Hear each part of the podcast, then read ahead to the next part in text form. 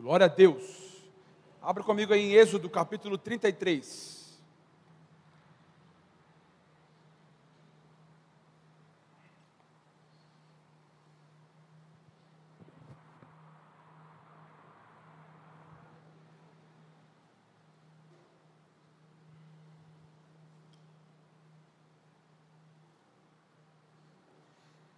Quem recebe nossas mensagens pelo, pela lista de transmissão, recebeu, que eu mandei para vocês, que pedi para mandar para vocês ontem à noite. O tema da nossa ministração nessa noite é, não é sobre ir, mas com quem ir. Não é simplesmente você ir para algo, cumprir o propósito do Senhor, seguir algum direcionamento do Senhor, mas com quem você vai fazer isso é que faz total diferença para a nossa vida. Então vamos ler o capítulo 33 do livro de Êxodo. Vamos lá? O Senhor disse a Moisés, aqui é a versão que eu estou lendo, a versão NVT, nova, trans, nova versão transformadora, e você pode acompanhar aqui se você quiser, o pessoal conseguiu colocar para vocês aí, tá? O Senhor disse a Moisés: ponha-se a caminho junto com o povo que você tirou da terra do Egito, subam à terra que eu, que eu jurei dar a Abraão, Isaque e Jacó, dizendo: darei esta terra aos seus descendentes. Enviarei o anjo à sua frente para expulsar os cananeus, os amorreus, os ititas, os fariseus, os heveus e os heveus e os jebuseus. Isso aí. Subam à terra que produz leite e mel com fartura. Mas eu não viajarei no meio de vocês, pois são um povo teimoso e rebelde. Se eu os acompanhasse, certamente os destruiria ao longo do caminho. Quando o povo ouviu essas palavras severas, chorou e deixou de usar os seus ornamentos.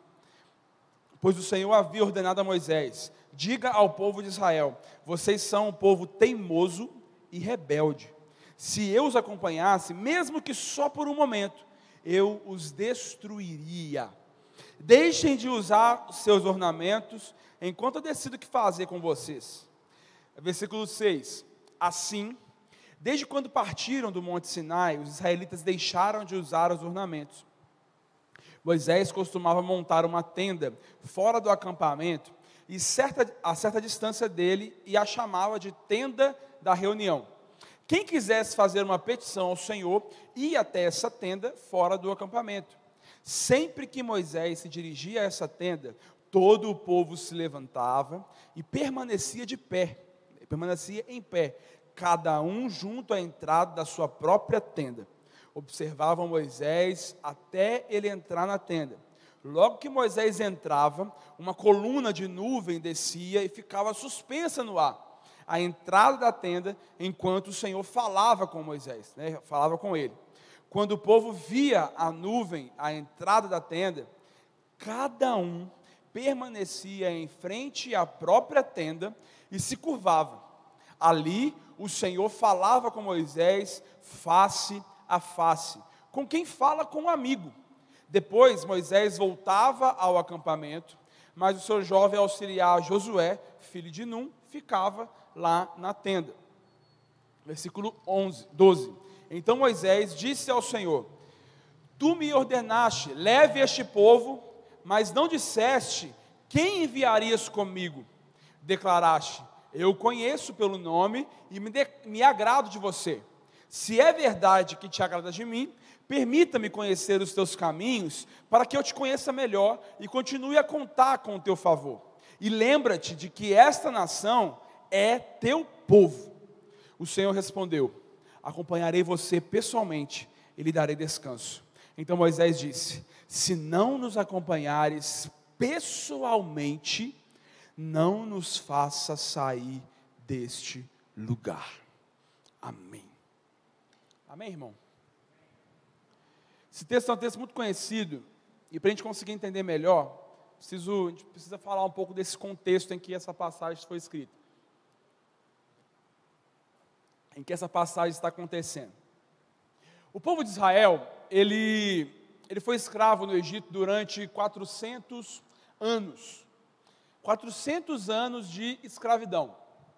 E após, nesse período, Deus, por meio de Moisés, ele vai providenciar aí a libertação desse povo. Só que essa libertação né, de, dessa escravidão, ela vai ser é, é, motivada por uma promessa. O povo vai ser liberto, mas eles vão, é, nessa libertação, e vão ser conduzidos por uma peregrinação pelo deserto, rumo a uma promessa. Que promessa é essa?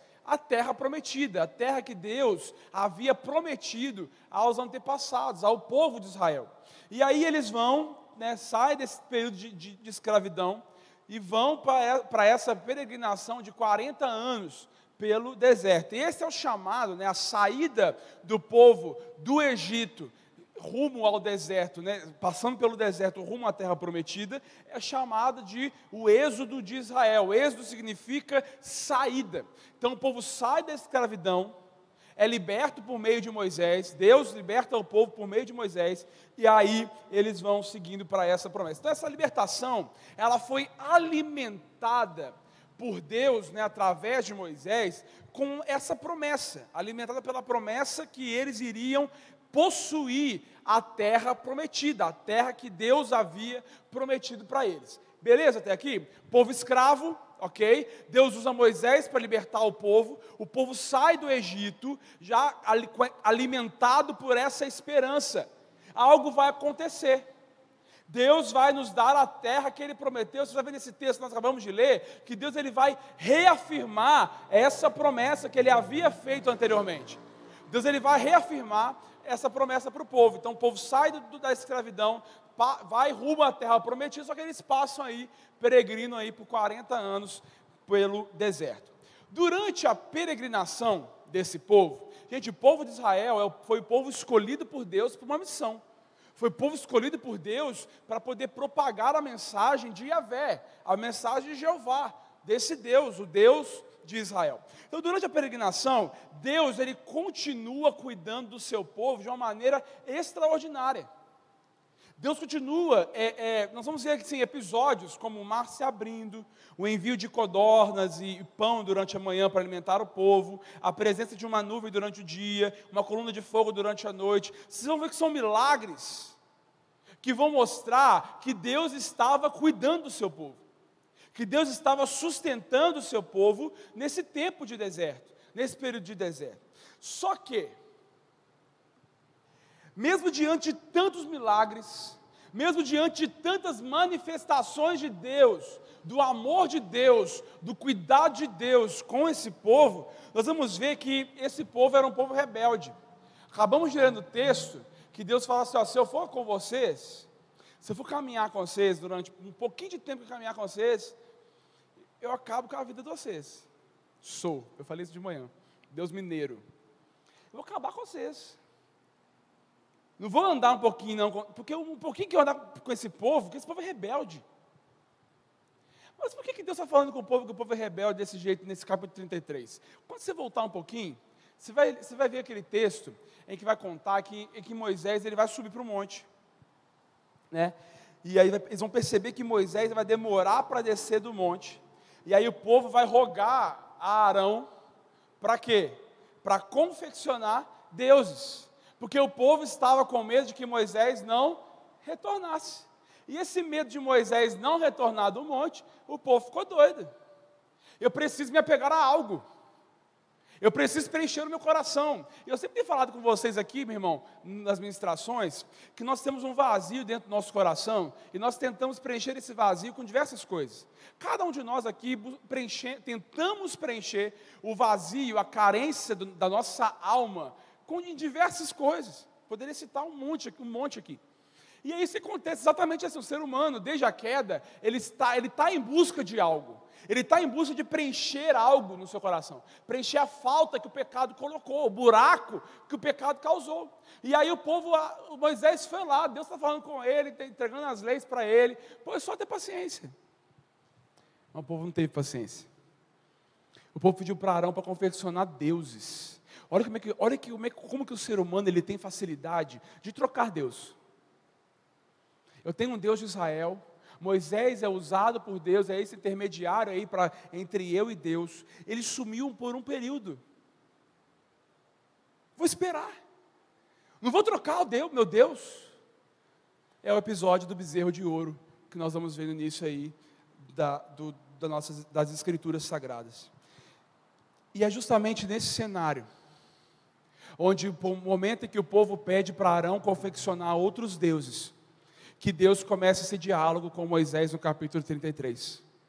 Deus ele pega, mesmo com toda essa rebeldia, mesmo com toda essa displicência, mesmo com toda a murmuração, mesmo com esse comportamento tudo contrário do povo de Israel, nós vamos ver que no capítulo 33, Deus ele mantém firme, mantém de pé a promessa que ele havia feito. Você está comigo aqui? Moisés ele estava diante de um grande desafio. A promessa ainda estava de pé. O povo havia murmurado, o povo estava adorando outros deuses, o povo estava numa rebeldia que só. Mas Deus vira para Moisés e fala: Eu vou dar essa terra para vocês. Mesmo com toda a rebeldia de vocês, mesmo com todo o pecado, mesmo com toda a prostituição. Meu irmão, prostituição, quando eu, de, eu traio Deus.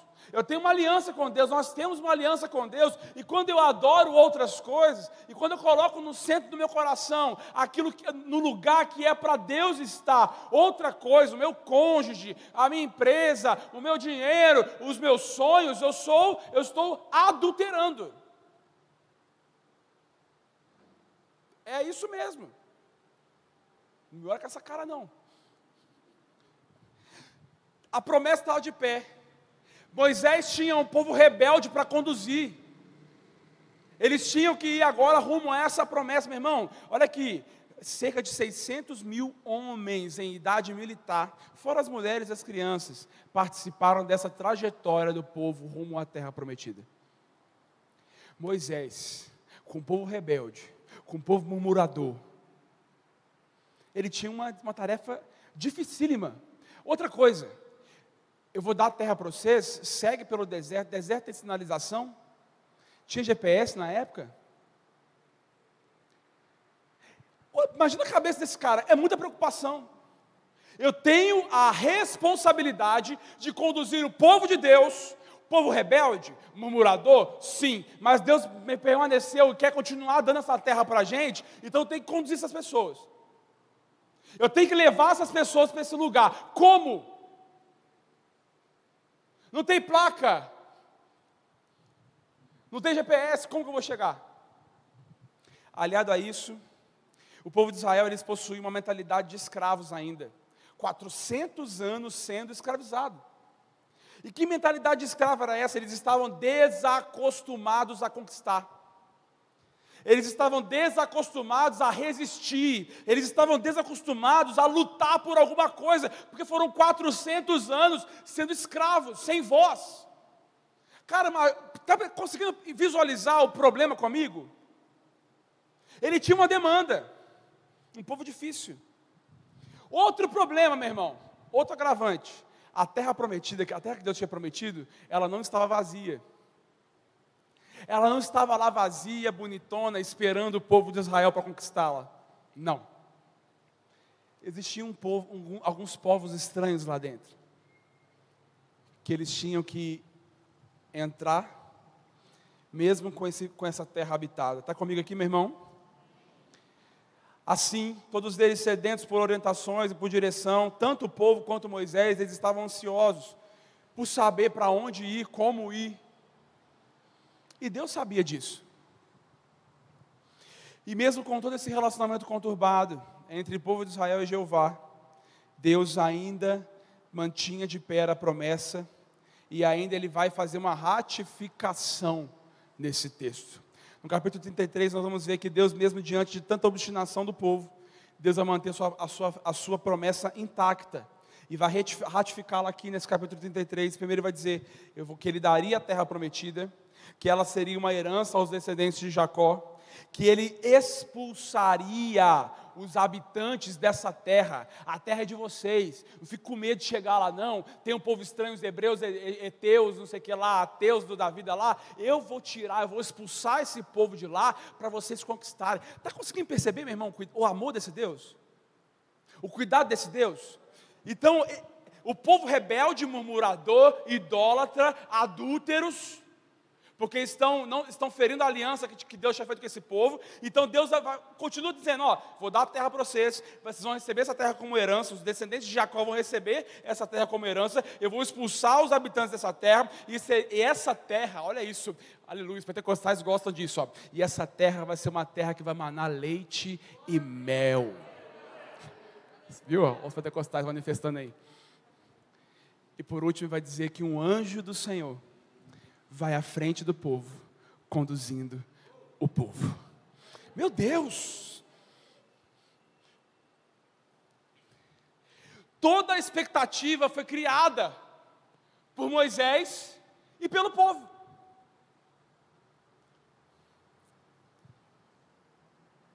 Nós iremos para conquistar essa terra. Nós vamos nos tornar de fato uma nação depois de tanto tempo de sofrimento, nós vamos nos tornar uma, uma nação, nós vamos ter um território, nós vamos ter leis, tudo agora vai se tornar realidade. Deus vai cumprir a sua promessa. Só que tem um problema.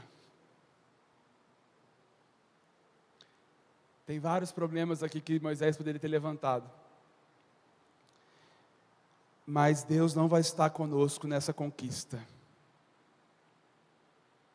O texto, algumas versões vão dizer, diferente da minha, que ele ia mandar um anjo conduzindo as pessoas. Ia mandar um anjo conduzindo. Porque Deus falou que se ele andasse um pouquinho com esse povo rebelde, ele ia acabar com esse povo rebelde. E Moisés, ao receber essa promessa, ao receber essa, essa notícia boa de que eles iriam conquistar essa terra, em vez de Moisés pensar nas, nas, nos, nos, maiores, nos outros problemas, que talvez um, qualquer um de nós aqui pensaríamos e levantaríamos questões como: eu preciso bolar estratégia militar das outras nações que estão lá na terra prometida. Eu preciso conhecer esse povo. Eu preciso saber que povo é esse para a gente chegar lá e expulsar. Para a gente chegar lá e conquistar a terra que é nossa. Mas lembra que Deus tinha prometido que ele expulsaria o povo? Pensa. Qualquer um de nós a gente faria isso. Eu vou estudar esse povo, vou saber quem são os Eteus, Egeus, Jebuseus, Ferezeus.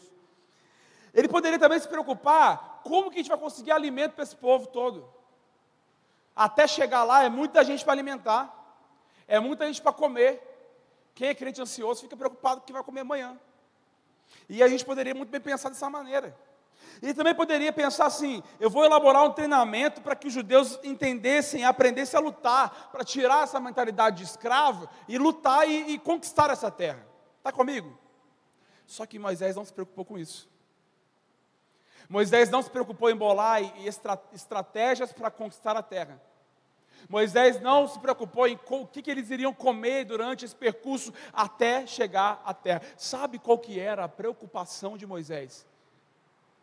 A presença de Deus.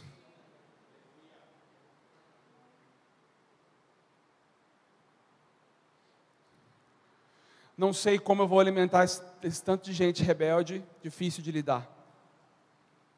Eu não sei como vai ser a conquista dessa terra que, esse povo, que esses povos estranhos que estão dominando essa terra. Não faço a mínima ideia. Mas o que mais está me intrigando, parafraseando Moisés, é que Deus não vai estar com a gente durante esse percurso. Ele está mandando um anjo ir com a gente. Mas pensa, um anjo não é a mesma coisa. Eu quero Deus. Eu quero o próprio Deus. Tamanho, meu irmão, é, era é, esse amor e esse apego de Moisés à presença de Deus. Tamanho era essa paixão, eu quero. Eu, você está percebendo comigo? Eu, eu, consigo perceber, lendo esse texto com calma, que ele já não está mais preocupado em conquistar, que ele já não está mais preocupado com a promessa que foi feita, ele está preocupado, no, eu não quero, tá, eu, o que eu vou conquistar, eu sei. Porque Ele é um Deus que promete e cumpre aquilo que Ele prometeu.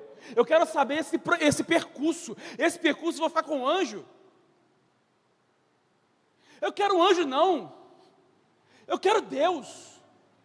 Eu quero o próprio Deus comigo. Quem vai caminhar comigo, meu irmão? A nossa caminhada cristã não é para onde a gente vai, não é sobre a gente ir para algum lugar, mas nós somos pessoas que temos o Espírito Santo morando dentro de nós, então nós somos direcionados pelo Espírito. Mas nessa trajetória, nesse caminho até o cumprimento da promessa, nesse caminho até o cumprimento do propósito, é que vai contar com quem que eu vou.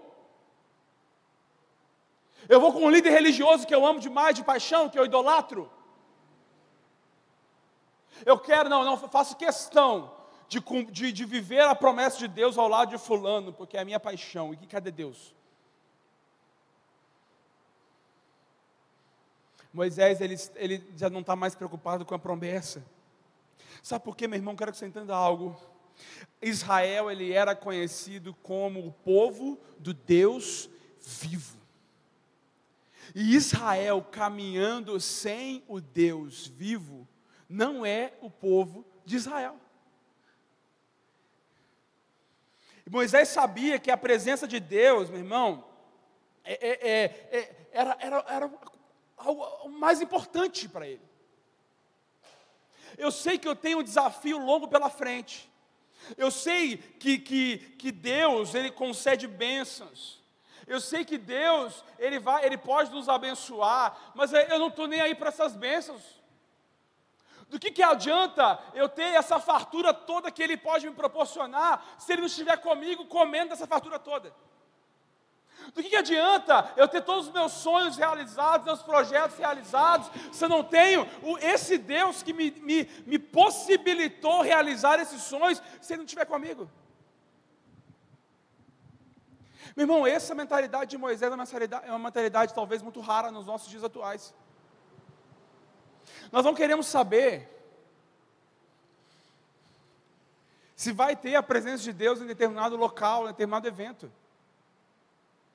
Se aquele pregador top, uau, nem sei o que ele vai falar, estiver lá, vai ser top.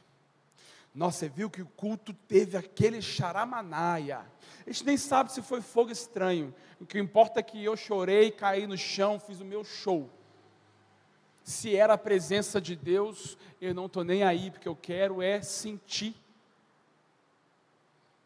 O que eu quero é ter. O que eu quero é obter os bens que esse Deus pode me dar. Eu quero a bênção que Ele tem para mim, eu quero a promessa que Ele tem para mim, mas eu não quero me comprometer com Ele. Então, por isso que eu não ligo para a presença dEle. Sabe por quê, meu irmão? Porque se relacionar com o Deus da bênção é uma vida de renúncia, requer uma vida de entrega, requer uma vida de mudança de mentalidade, mudança de comportamento. Só que a gente não quer, a gente quer a bênção do Deus, mas não quer o Deus da bênção. Eu não quero me comprometer, não quero, não quero me relacionar, eu quero é bênção. Parece que o nosso, o nosso foco mudou, o nosso foco, Deus agora vai aparecer, parece para nós um realizador particular de sonhos. É uma espécie de Papai Noel. Hoje parece que nós trocamos Deus pelas dádivas que Deus nos dá. Todos nós ansiamos por salvação, mas não queremos o Deus da salvação. Todos nós queremos, clamamos por dons, mas não queremos aquele que está nos doando os dons. Rogamos por tantas coisas, mas nós deixamos Deus de lado. Só que algo interessante desse texto, meu irmão, é que para Moisés a presença de Deus era a coisa mais importante. A presença de Deus era a coisa mais importante para Moisés, meu irmão. Moisés não sabia para onde ir, mas ele tinha convicção de que se a presença de Deus fosse com ele, ele conseguiria chegar e alcançar o seu objetivo, porque Deus estava à frente conduzindo. Eu posso ouvir um amém por isso? É absolutamente normal, meu irmão, em todas as épocas da nossa vida, a gente fazer planos. Nossa igreja mesmo, nós fazemos os alvos sempre quando inicia. O ano de 2020 vai ser um ano totalmente diferente. Se for pegar aquele papel de alvos nosso, o ano da promessa, a maioria daqueles planos que nós colocamos em projetos e alvos para o ano de 2020, com toda certeza, eles não vão acontecer. Alguns Mas Deus tem misericórdia de nós que a gente consegue realizar alguns ainda. Eu mesmo, todo ano eu coloco lá nos meus alvos que eu vou emagrecer, que eu vou fazer isso, eu vou fazer aquilo, as coisas pessoais. E às, às vezes a gente não consegue realizar. Ter alvos, meu irmão, é muito bom. Ter projetos é muito bom, isso é muito sensacional. Não existe, eu quero que você entenda que, sempre que às vezes eu estou batendo na igreja aqui com algumas pregações, eu quero que você entenda que não, é, não, é, não tem equívoco nenhum, tá? Em você querer ser abençoado. Não tem problema. Você pode desejar ser abençoado. Nós somos abençoados. Só que não pode, o que não pode acontecer é desejarmos muito mais os nossos alvos, os nossos projetos, do que o Deus que pode realizar os nossos alvos e os nossos projetos.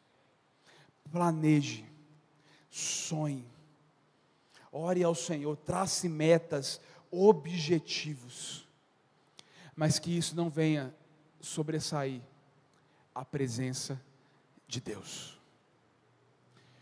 Nós, existe uma frase do Martinho Lutero, que ele disse que uma, uma masmorra com Cristo é um trono, e um trono sem Cristo é o inferno. Sem Deus, meu irmão, o nosso paraíso ele se torna um inferno. Sem Deus, a nossa bênção ela se torna maldição. Sem Deus, perde todo o sentido a realização de algum projeto ou de algum sonho. Meu irmão, precisamos entender algo que a presença de Deus precisa ser o mais importante para nós como igreja.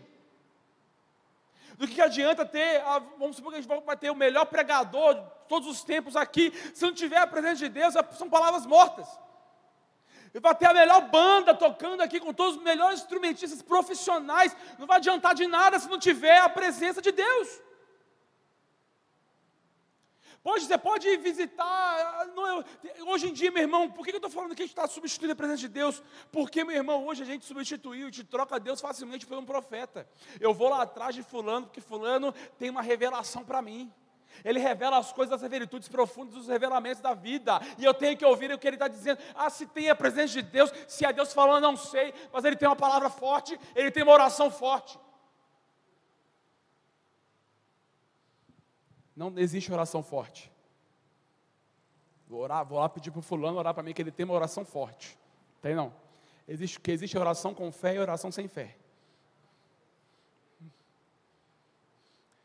Nós, nós trocamos facilmente Deus por um profeta.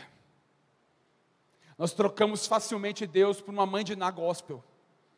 Nós trocamos facilmente Deus por um pregador famoso, por um cantor famoso, ou até mesmo por qualquer outra coisa que poderia estar aqui, meu irmão. Eu, nós precisamos hoje refletir nesse texto, nessa história de Moisés. Moisés ele vai virar no finalzinho aqui do cap... desse texto que acabamos de ler: Senhor, se o Senhor não for conosco, olha o nível que Moisés chegou. Deus fez a promessa. Eles sabiam, eles estavam ansiosos, meu irmão. 400 anos de escravidão, 40 anos no deserto. Cara, eu, eu não tinha ficado 40 não. Mas vão peregrinar agora pelo deserto, depois de um tempo de escravidão. E ele vira e fala: Senhor, eu não quero a terra prometida. É isso que ele está falando. Eu não quero a terra prometida se o Senhor não for conosco. A terra prometida sem o Senhor não tem sentido. Os meus sonhos sem o Senhor não têm sentido. Não adianta nada me formar, ter aquela profissão linda que eu sempre almejei, se o Senhor não estiver comigo. Só que hoje nós não temos condições, às vezes, de fazer esse tipo de oração. Eu quero realizar o meu projeto, se Deus vai comigo ou não, se Ele quiser, Ele me acompanha. Porque eu vou atrás dos meus objetivos, meu irmão. Nós precisamos acordar.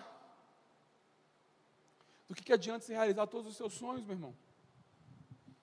Sem Deus. Você já viu aquela pessoa que você olha assim, aparentemente, e fala assim, cara, fulano tem tudo. Cara, eu queria ter a casa que ele tem, os carros que ele tem, a vida que ele tem. Mas você vai conversar, está vazio por dentro. Aparentemente tem tudo, alcançou o seu objetivo, a sua meta de vida. Falta a presença. Quantos de nós estamos aqui, meu irmão, reunidos aqui neste lugar? Que antes nós éramos dispenseiros dessa presença. Antes nosso coração queimava de paixão e amor por essa presença. E há quanto tempo você não consegue mais clamar por essa presença? Esse tempo de pandemia, de quarentena, de isolamento, muitas pessoas optaram e valorizaram muito mais estar com os seus amigos do que estar com Deus. Eu estou com saudade dos meus amigos e vou começar a me reunir. Mas não tem saudade de Deus. Lembra daqueles momentos em que você já conseguia chorar na presença de Deus? Uma simples ministração de uma palavra que ministrava, você se emocionava. Não estou falando só de emoção. Eu estou falando de, de, de, algo acontecer aí dentro. Eu tenho absoluta certeza que todos que estão presentes aqui nessa noite já tiveram algum tipo de experiência como essa. Mas hoje nós estamos deixando de lado essas experiências de relacionamento com Deus para valorizarmos mais relacionamentos e rodas de amigos. Eu quero que você entenda uma coisa: você pode amar seus amigos, você pode se reunir com seus amigos, mas não mais do que a presença de Deus. Você tem investido seu tempo com Ele?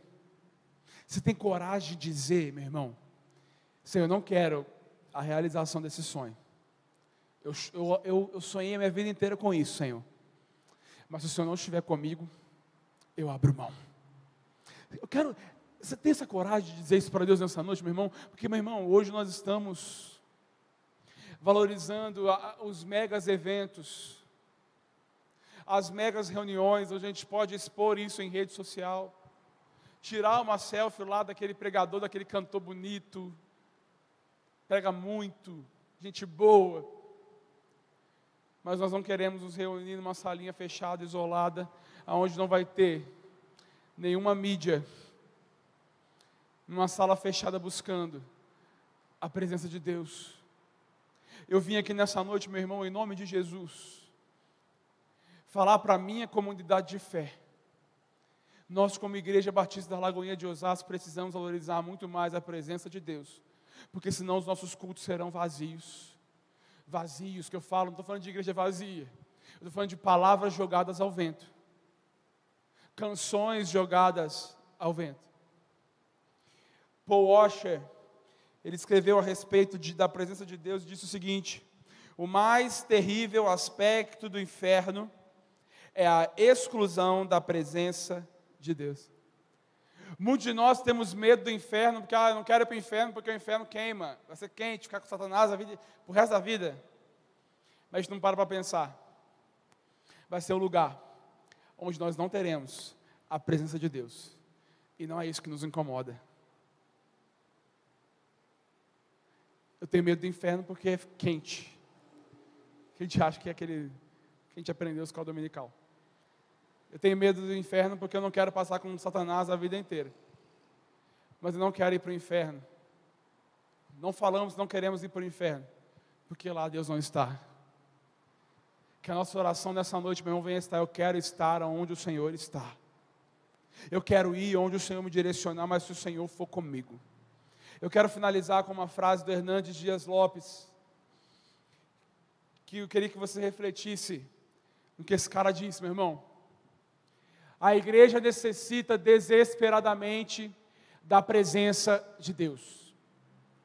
Nossas vidas serão vazias, nossos cultos sem vida, nossas músicas sem unção e nossas mensagens mortas se Deus não estiver presente. Dizemos que tem pão na casa do pão, igreja é, o, é a casa do pão, é o lugar onde nós nos alimentamos. É o lugar onde nós realmente nos fartamos de Deus. Dizemos que tem pão na casa do pão, mas aqui só tem fornos frios, prateleiras vazias e receitas, mas não tem esse pão, não tem esse alimento, porque falta a presença de Deus. Há quanto tempo você não busca Deus? Quanto tempo você não, não consegue ter esse tempo seu e Ele? Há quanto tempo você não consegue abandonar aquilo que tem ocupado o seu coração para, Senhor, eu quero a sua presença.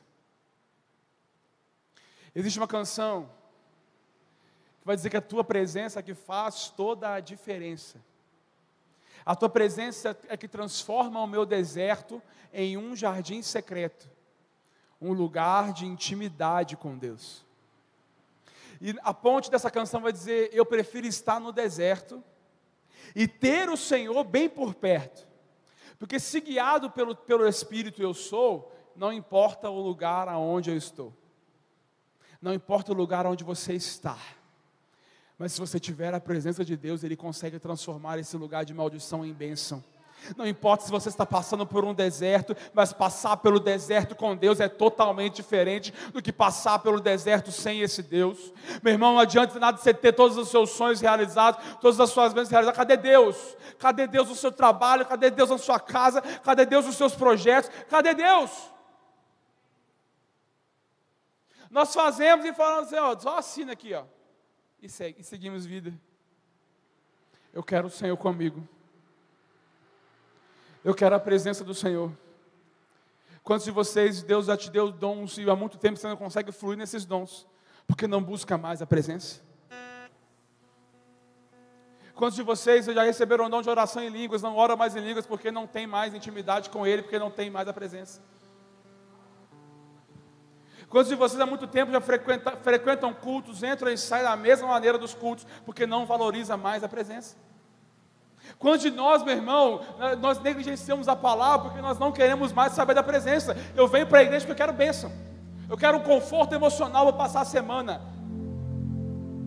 Eu venho para a igreja porque a igreja é meu, meu ponto de encontro. Não, se eu não for para a igreja no domingo, minha semana não vai ser legal. Mas na segunda-feira eu esqueço da presença. A presença de Deus é o que faz total diferença na minha e na sua vida. Eu quero te encorajar nessa hora, meu irmão, com todo o seu coração, a buscar a presença de Deus. Se há muito tempo você não escuta a voz de Deus, meu irmão, não é falta de tempo, não, é negligência. Há muito tempo você não tem experiências com Deus, não é falta de tempo, não é, é prioridade. Deus da presença não é mais prioridade para nós. E nós saímos das igrejas falando que o culto foi ruim. Mas não busquei, não, não falei nenhum momento com esse Deus durante a semana. E quero viver algo no culto de domingo. Isso aqui é um reflexo do que nós vivemos durante a nossa semana. Quer dom, meu irmão? Busque a presença. Você quer transformação? Busque a presença. Você quer refrigério para a sua alma? Busque a presença. Você quer ser transformado? Busque a presença. Eu quero te encorajar a ficar de pé no seu lugar e clamar ao Senhor por essa presença. Senhor, onde quer que eu esteja, se eu estiver no vale, se eu estiver no deserto, eu estando com o Senhor está bom. Eu estando com o Senhor está bom. Comece a orar aí, meu irmão. Ele está aqui, há um doce Espírito aqui, e eu sei que é o Espírito de Deus. Há um doce Espírito aqui, comece a buscar Ele no seu lugar. Não espere músicos, não espere ninguém, clame, clame a Ele. Você tinha dons e não consegue fluir mais nesses dons por quê? Fala assim: Eu quero de volta. Eu quero de volta, Senhor. Eu quero sentir o que eu sentia, eu quero fazer o que eu fazia. Eu já amei tanto a Sua presença e hoje não mais, Senhor. O que aconteceu? Se arrependa. Quando nós somos indiferentes à presença do Senhor, comece a clamar aí no seu lugar, meu irmão. Comece a clamar ao Senhor aí no seu lugar. Comece a clamar por essa presença. Comece a clamar ao Senhor, Senhor, encha meu coração. Encha meu coração. Vamos lá, vamos lá, igreja. Vamos lá, igreja, clame ao Senhor.